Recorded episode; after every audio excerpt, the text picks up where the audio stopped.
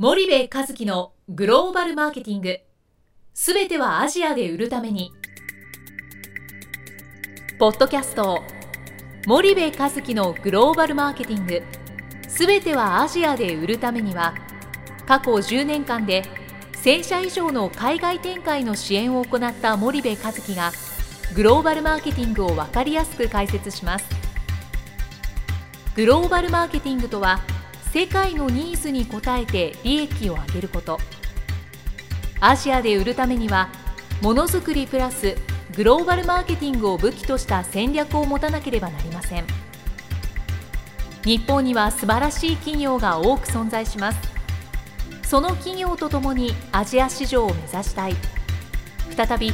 ジャパンアズナンバーワンと呼ばれる時代を作りたい。森部和樹はそんな思いを持ちながらこの番組を皆様にお届けいたします。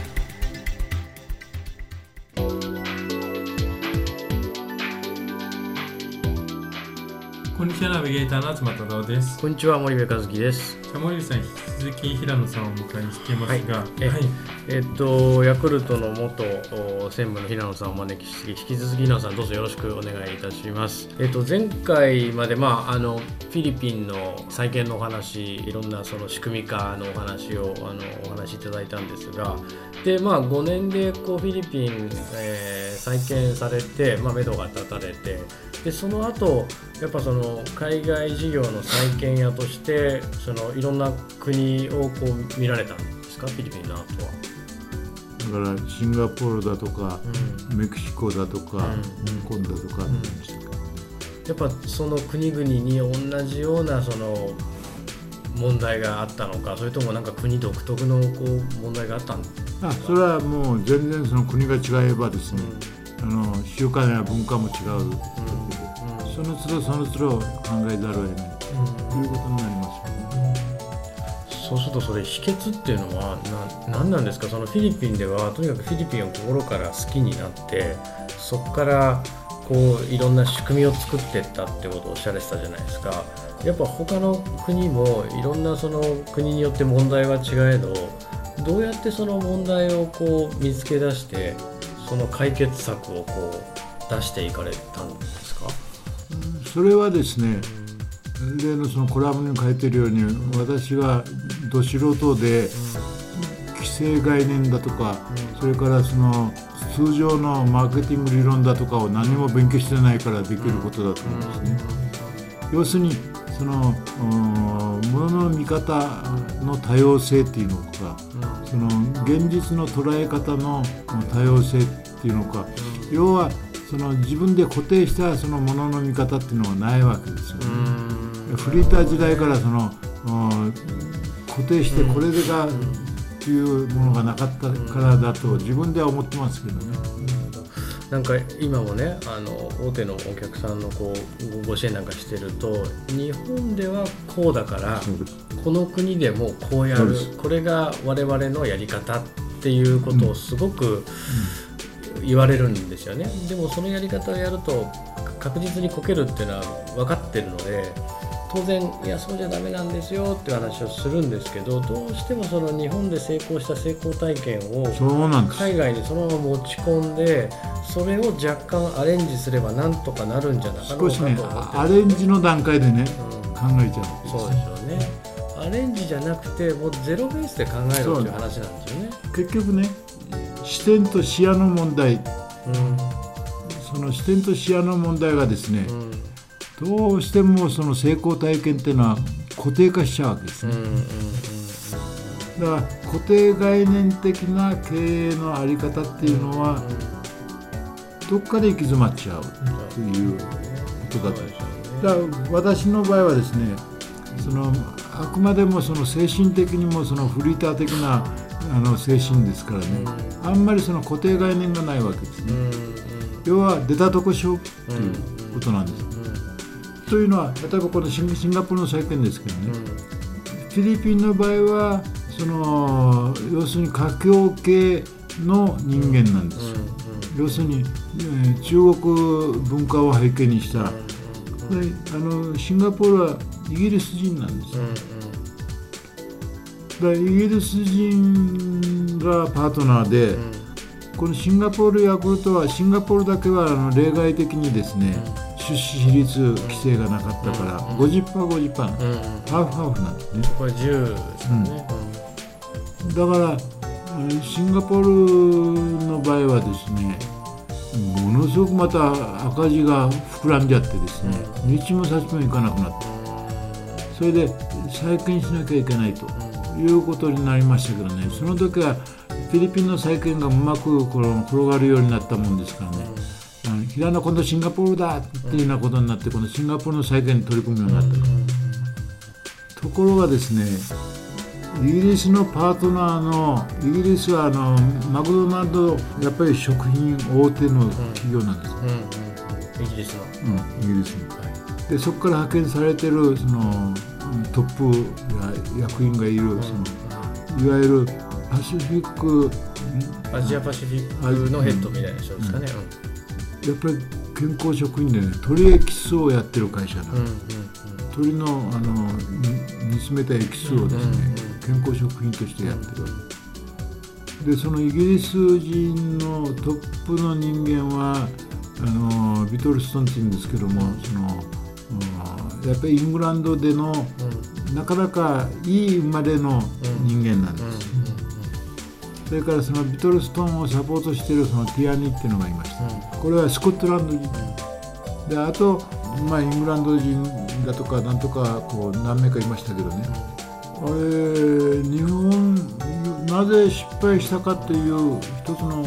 大きな理由のね中でイギリス人はシンガポールのビジネスについてはその歴史もあるしプロだという意識がある。はいシンガポールのビジネスについてはプロだという意識があるし、シンガポールはイギリスの植民地だという名残もあるんですね。それからあの要するにシンガポール人っていうのは昔の宗主国じゃないですけどね、イギリス人を高く評価するんですね。イギリス人の言うことは聞くけどね、日本人の言うことは聞かないんですね、優秀な人間ほどそそうなっちゃうんです、ただヤクルトはそのレベルがあんまり高くない会社だったんですからね。シンガポール大学なんか出たその超一流の人間を採用なんかできないわけで、やっぱりシンガポールの高等学校卒業の社員とはねこっちから日本人としてその再建の前からそのスタートからその派遣してるその人間が日本人のくせに日本人の誇りっていうのはないのか知らんけどですね。イギリス人の白人の前に行くとですねペコペコしちゃうんですね。ジア人にありがちな白人にはちょっと弱い白人コンプレックスコンプレックスですよね。はいはいはい。それでねその白人コンプレックスでそのどっちかというとそのあ英語で言葉を使う時にですねイギリス人に対してその「さあ」をつけるわけですねいけないですねそれはね「さあ」をつけて「何々さあ何々さあ」もう自分から自分が下だって認めてるそうなんです。認めちゃってる。うん、50%50% なのにね。でねそういう状況だからですねますますシンガポール現地人は日本人の言うこと聞かないの、はいはいはいはい。はいはいへえそれは驚きですね。うん、それで私がですね本当に頭にきたのはですね、なんでイギリスにその差をつけたものの言い方をするんだっていうことで、その連中を全部返しちゃった。うん。うん。でまた新しいねヤクルト本社ではちょっと出来の悪い連中、はいはい。入れたわけ。再建チームとして送り込んだわけですね要はそのヤクルト本社のルールにあんまり従わない連中がその再建の具体的な活動をやってるわけですね、なるほどフィリピンでも僕はそういうふうな人間を選んだ。ほどそれであのイギリス人どもに絶対その卑屈にならないようにというのを戦略うんまあすごい重要だと思います、そそのためにねこれは私のまた好奇心から来る雑学が役に立つんですよ、あのねあのシェイクスピアなんかの話をするとねイギリス人のパートナーよりも私の方が詳しい。それからねイギリスのあの歴史ね。イギリスの歴史でそのノルマンディー公時代からの歴史なんかでもね、イギリス人よりもね、私の方が詳しいの、だからね彼らも私に物を言う時にはちょっとこう遠慮するわけです、それはねもう話題において僕はイギリス人のパートナーよりは上回ってるわけです。でもそれはものすごくじゃああれですねあの重要なところがおかしかったわけですよね、うん。そのパートナーにさ使ってたら完全に50半分出してるのに自分たちはもう下ですよっていう話で、自分たちはあの連中に使ってで現にねシンガポール人が言ってましたよ私に給料をくれてるのは誰かという問題です、うん。イギリス人が給料をくれてる。うん。ということうん、そうですね。そこが一番重要ですもんね、えーそれでねも私はそのやっぱりイギリス人たちに一発かませなきゃいかんっていうことがありました、もう再建をしなきゃいかんことはもう絶対絶,、うん。絶命的に追い込まれてます、僕はその再建条件をねうん。うん出したの。うん。再建条件を出した時にその平野の言うことを聞かなければ、うん。ヤクルト本社はこの再建はないことにしてねうん。シシンガポールからもう撤退する。うん。本当はそういう決まりはヤクルト本社ではなかったんですよ。なるほど。僕はさすがですね。うん。かわしたわけですね。それでねあの大体この赤字の責任は何なんだそれはあなたたちのね経営が間違ってるからね、こういうふうな状態になった。うんうん。うんあなた方はシンガポールのビジネスではプロかもわからんけどね、ヤクルトでは素人だ。平野はね、シンガポールの経営はプロじゃないけども、ヤクルトではプロだと。それがね、イギリス人はイギリス人としてね、私がそのフィリピンなんかでやってきてるようなことをね、やっぱ調べてるんですね、以前に。ね。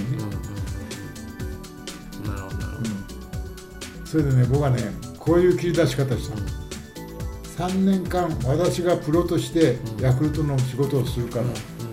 3年間あなたたちは一切くちばしを入れるな、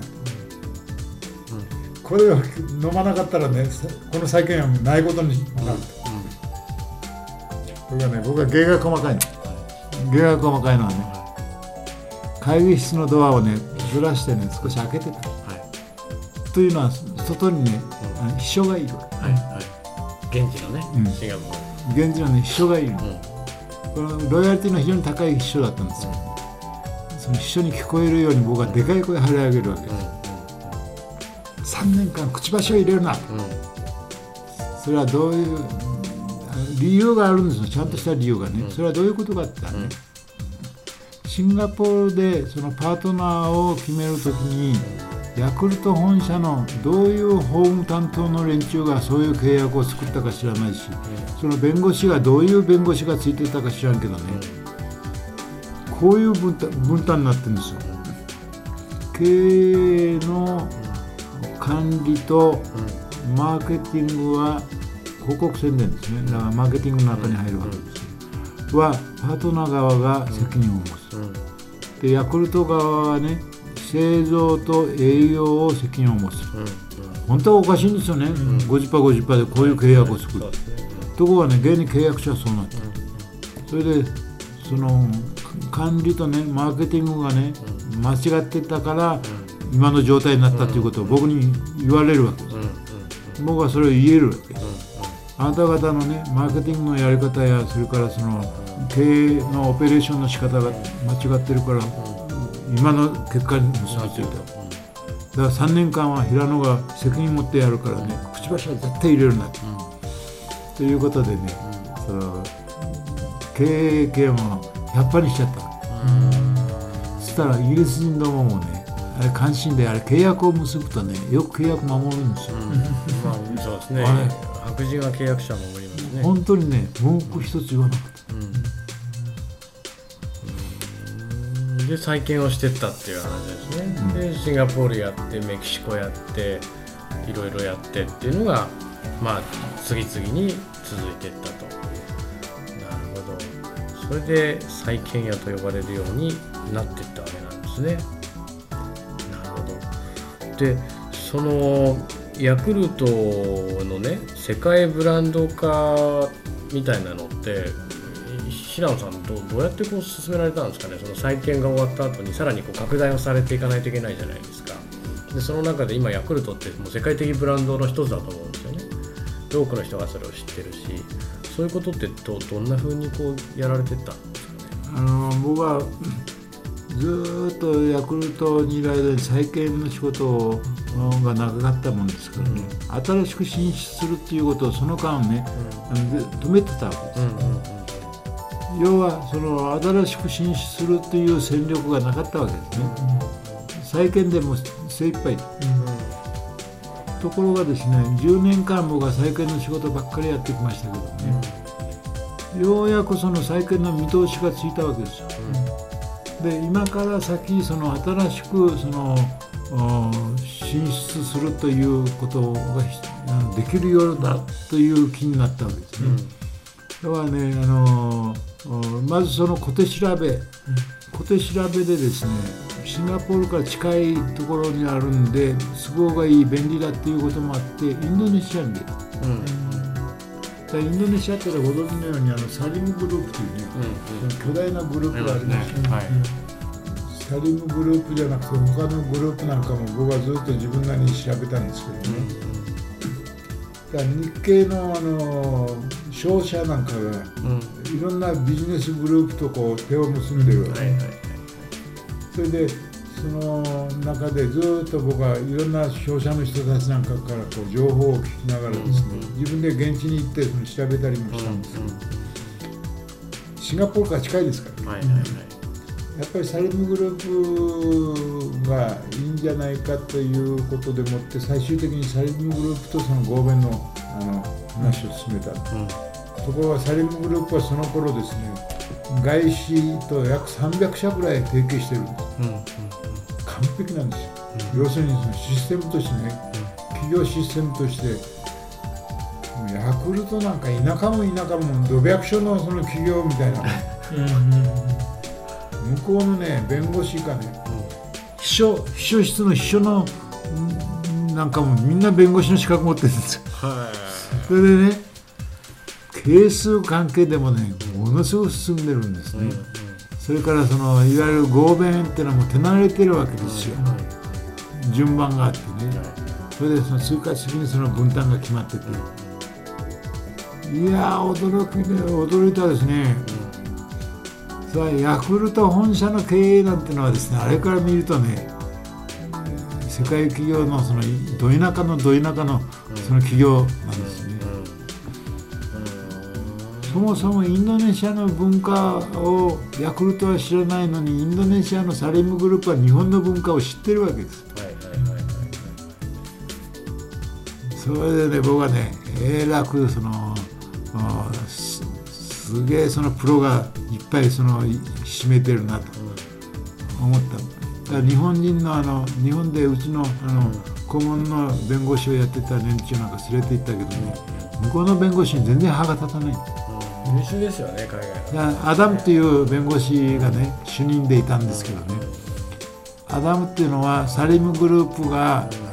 元アダムは東京銀行のねあの顧問弁護士やってた当時東京銀行世界中出てましたもん。ね東京銀行の弁護士をやってた。それでサリムグループとのいさかいの時にサリムグループが負けちゃったの。でサリムグループはねアダムっていうのを引っこ抜いたわけ。うんうん優秀だから。はいはいはいはい。なるほどね引っこ抜いたえ連中が向こうのねあの弁護士ですよ、うん。こっちから連れて行ったね。やっぱり弁護士事務所から連れて行ったんですけどね全然太刀打ちできない。ヤクルトの連れて行ったそれから向こうからね出てきたねいわゆる僕とのその交渉担当の役員がいる。んですそのね交渉担当の役員がねいてその交渉担当の役員が最初に僕とあの、うんサリムグループのそのトップのねそのアンソニーっていうのがいわゆるトップでいたんですけどね、そのアンソニーがあのこの人間とその交渉の話を進めてくれというわけ。でそれも合弁企業を作るそのプロなんですね、だから最初に会った時に僕は一発かまされました。どうやって一発かまされたかというとね、ミサヘラはね我々のその話を、ドイツ語にしますか英語にしますかって聞くんです、僕はドイツ語なんてこれ全然知らないんですよ、じゃああれ英語にしましょう、であの我々の交渉の話の秘書がいるん。でその秘書がいるけどね僕はいわゆる交渉項目というのはお互いに見せ合うわけですね、なんと何も交渉するっていう項目出しをするわけです、で項目出しをして一つ一つその潰していくっていうやり方をするわけですね、それでその、まあ、一つ一つ出資比率の問題から始まってですね、そのおいわゆる権限責任の分担の問題、いろんな項目がある。それでその話をしてこう一つ一つこう潰していってお互いにその共同でそのこれは潰しだねっていうことを確認し合うわけ、それでねじゃあ次に移るまでその15分間コーヒーブレイクをしましょうよと、コーヒーブレイクがですね雑談が長くなって20分ぐらいになる時もありますけどねでその会議室に戻るとねもう英文の議事録できてるんです。英文の議事録でできてる、90年代からですよね。うそれだけ進んでるっちゃあれですよね、ん、ヤクルト本社の秘書室なんかでねそんな議事録を作れる人間誰もいないですからね。英語で議事録を作るなんて誰もいない。とサレムグループはねそういうの進んでるわけですよ、日本の会社多いと思います。うん。なるほどね。平野さんこれ4回目でもう時間がだいぶオーバーしちゃったんですけど、もうもっともっと僕聞きたいことあるんであと2回やりましょう。いいですなんで今日はちょっとリスナーの皆さんすいません。ここで一旦あの切らせていただきますけども平野さんまた次回よろしくお願いいたします、じゃあ今日はありがとうございました。ありがとうございました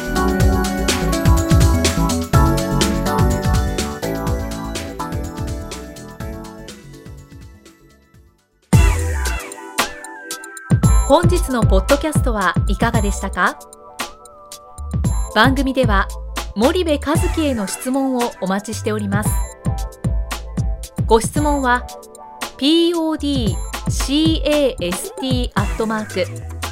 spydergrp.com ポッドキャストアットマークスパイダー grp .com までお申し込みください。たくさんのご質問をお待ちしております。それではまた次回お目にかかりましょう。